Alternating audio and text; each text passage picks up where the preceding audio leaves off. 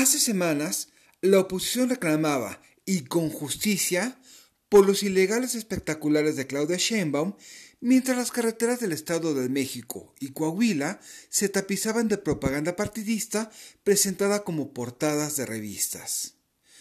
Incluso vemos campañas no campañas con precandidaturas partidistas únicas que transmiten en los medios propaganda que la escucha toda la gente, pero que en teoría está dirigida exclusivamente a la militancia de sus respectivos partidos. Y todavía hay quienes no quieren que se toquen normas que, en lugar de certeza jurídica y rendición de cuentas, fomentan la simulación. Realpolitik 101. Comentario político rápido, fresco y de coyuntura con Fernando Duorak.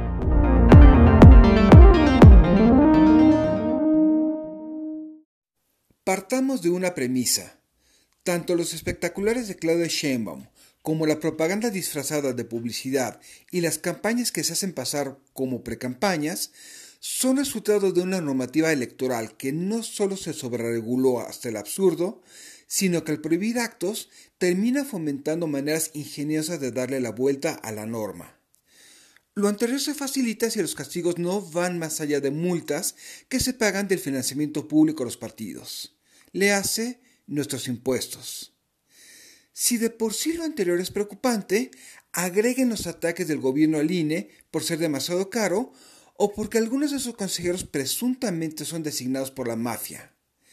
Estas son las señales que el actual modelo regulatorio fracasó, pues nunca se ocupó por fomentar esquemas de responsabilidades, competitividad o rendición de cuentas. ¿Quién se beneficia con estas leyes? Cúpulas partidistas que controlan el acceso a recursos y candidaturas y quienes al definir cuáles tiempos se usan para trabajar y cuáles para competir, no permiten que se consoliden liderazgos que les reten. ¿Quién pierde? La ciudadanía. ¿Es tiempo para la autocrítica?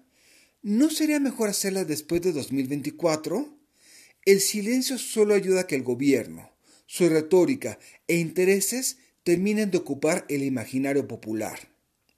Si no se habla con claridad de los defectos de estas leyes, será imposible defender lo rescatable, que todavía es mucho. Además, los partidos no propondrán las soluciones que se requieren, toda vez que afectan a sus intereses.